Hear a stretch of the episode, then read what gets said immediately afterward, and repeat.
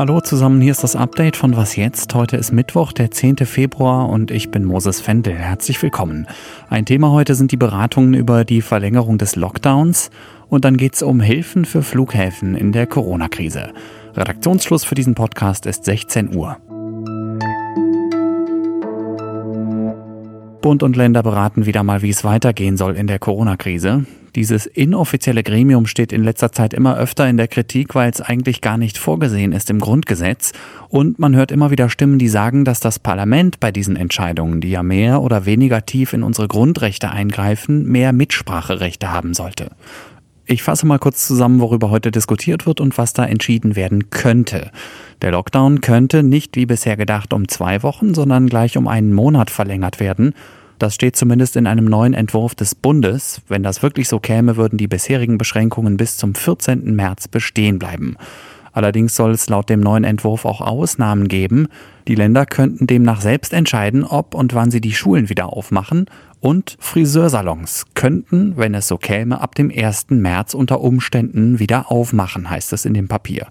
Auch wenn bisher nichts davon fix ist, die Highlights der gefühlt 87. Ministerpräsidentenkonferenz habe ich trotzdem für Sie schon mal exklusiv zusammengestellt. Ja, meine Damen und Herren. Corona kommt immer wieder zurück. Es ist jetzt auch keine Zeit für Halbherzigkeit. Und wir haben gestern eine sehr wichtige und auch sehr nachhaltige Expertenrunde gehört. Der Chef des Robert-Koch-Instituts, Herr Wieler, hat den wissenschaftlichen Rat, Corona ernst zu nehmen und darauf entsprechend zu reagieren. Von einer Mutation des Virus, die sich schneller verbreitet und damit mehr Infektionen pro Kontakt verursacht, müssen wir diesen Weg auch entschlossen weitergehen. Meine sehr verehrten Damen und Herren, es ist eine schwierige Situation für unser ganzes Land und die Menschen. Wir gemeinsam wollen und werden eine sehr wichtige und sehr erfolgreiche Ministerpräsidentenkonferenz durchhalten müssen. Und ich glaube, das spüren auch viele Menschen in unserem Land.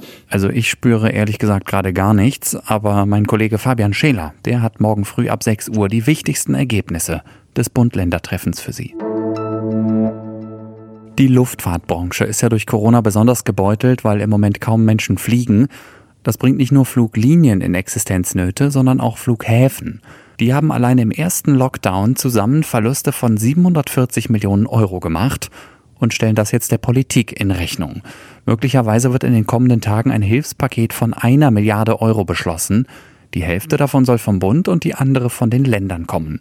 Zeit Online Mobilitätsexperte Sören Götz. Hallo erstmal. Hi, grüß dich. Um welche Flughäfen geht es und erklär mir doch bitte mal kurz deren Notlage. Ja, also im Prinzip geht es da um alle Flughäfen, egal ob groß oder klein, Frankfurt oder Paderborn. Die Corona-Krise ist da an keinem vorbeigegangen. Die Passagierzahlen sind im vergangenen Jahr um 75 Prozent eingebrochen.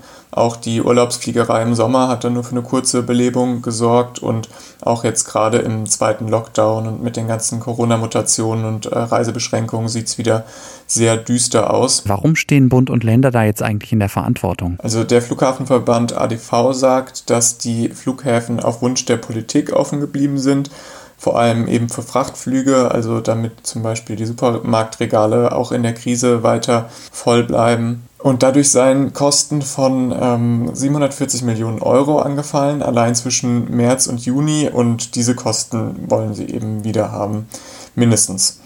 Der ADV argumentiert auch mit Arbeitsplätzen, und zwar sei jeder vierte der 180.000 Arbeitsplätze an deutschen Flughäfen bedroht. Dazu kommt noch, dass die Länder an vielen Regionalflughäfen als Gesellschafter ohnehin schon beteiligt sind. Der Bund ist auch an einigen Flughäfen beteiligt, nämlich in Berlin, Köln, Bonn und München und da sind auch schon Hilfen von Bund und Ländern geflossen. Also man steckt da auch schon so ein bisschen drin. Deshalb kam jetzt auch der Vorschlag aus dem Finanzministerium. So wird zumindest gemunkelt, dass der Bund auch bei weiteren Flughäfen einsteigen könnte, statt einfach nur Geld zu überweisen. Zum Schluss noch eine grundsätzliche Frage. Mir ist klar, dass da viele Menschen arbeiten, deren Jobs jetzt in Gefahr sind. Aber erstens haben ein paar von diesen Flughäfen doch schon vor der Krise Verluste gemacht und konnten nur durch Subventionen überleben. Und zweitens sollten nicht im Kampf gegen den Klimawandel innerdeutsche Flüge sowieso vermieden werden. Müssen wir wirklich alle diese Flughäfen retten? Ich meine Hahn im Hunsrück, Dortmund, was ja ganz in der Nähe von Düsseldorf ist, Paderborn, Lippstadt. Ja, du sprichst da einen Punkt an, der schon ziemlich lange auch diskutiert wird. Also laut dem Bund der Steuerzahler werden jedes Jahr 100 Millionen Euro an Subventionen nötig, auch schon vor Corona. Und zwei Drittel der 24 Verkehrsflughäfen in Deutschland sind nun mal nicht profitabel. Und profitabel sind eigentlich fast nur die richtig großen. Deshalb fordern schon seit einigen Jahren Umweltverbände, Grüne und Linke, die überflüssigen Flughäfen zu schließen. Aber oft setzt sich dann eben doch die lokale Wirtschaft und die Politik durch, für die die Flughäfen auch vor der Tür einfach praktisch sind und auch mit viel Prestige verbunden. Danke, Sören. Sehr gern. Depressionen, Angststörungen oder Herzkrankheiten. Darunter leiden queere Menschen offenbar häufiger als die heteronormative Gesamtbevölkerung. Das geht aus einer Studie des Deutschen Instituts für Wirtschaftsforschung hervor. Demnach leiden Menschen, die zum Beispiel homosexuell, bisexuell, trans, queer oder inter sind, deutlich häufiger an stressbedingten Krankheiten. Ein Grund dafür sind laut der Studie Diskriminierungserfahrungen. Den Link zur Studie finden Sie in den Show Notes und da finden Sie auch eine Nummer, wo Sie Hilfe bekommen, falls Sie selber zum Beispiel unter Depressionen oder einer Angststörung leiden. Es ist ja Superwahljahr, ich weiß nicht, ob ich es hier schon mal erwähnt habe. Und den Auftakt machen Baden-Württemberg und Rheinland-Pfalz in gut einem Monat. Falls Sie noch nicht wissen, wen Sie wählen sollen, bietet der Wahlomat der Bundeszentrale für politische Bildung seit heute wieder Orientierung. Da kann man bei ganz unterschiedlichen Themen seine Meinung mit den Positionen der Parteien abgleichen und auch wenn manche dieser Themen natürlich länderspezifisch sind, taugt der Valomat auch ganz gut als Testlauf für die Bundestagswahl Ende September. Dafür soll aber auch drei bis vier Wochen vorher wieder ein eigener Valomat online gehen. Praktisch vielleicht auch, den gibt es auch als App. Die andere große Krise in diesen Tagen ist ja der Winter. Die Deutsche Bahn erwartet wegen des Wetters in den nächsten Tagen weitere erhebliche Einschränkungen. Grund für die Verzögerung seien strenger Frost, Schneeverwehungen und regional starker Neuschnee, schreibt die Bahn. Von Dresden in Richtung Leipzig, Frankfurt am Main, Hannover und Köln sowie von Hamburg aus in Richtung Norden konnten demnach heute überhaupt keine Fernzüge fahren. Auch der Verkehr zwischen Deutschland und den Niederlanden fiel aus. Und in manchen Gegenden ist auch der Nahverkehr betroffen.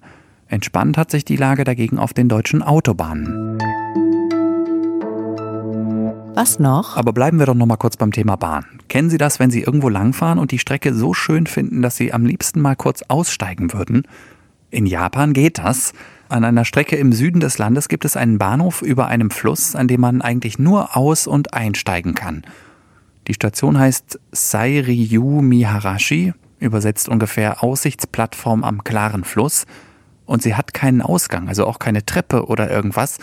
Wenn Sie da aussteigen, bleibt Ihnen also nichts anderes übrig, als die Aussicht über den Fluss und die bewaldeten Berghänge zu genießen, solange bis der nächste Zug kommt und Sie wieder mitnimmt in die Hektik des Lebens.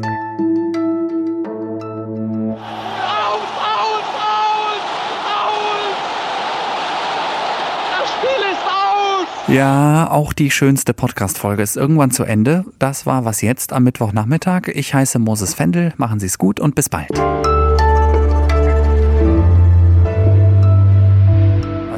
ist eigentlich Weltmeister? Ah ja, Frankreich.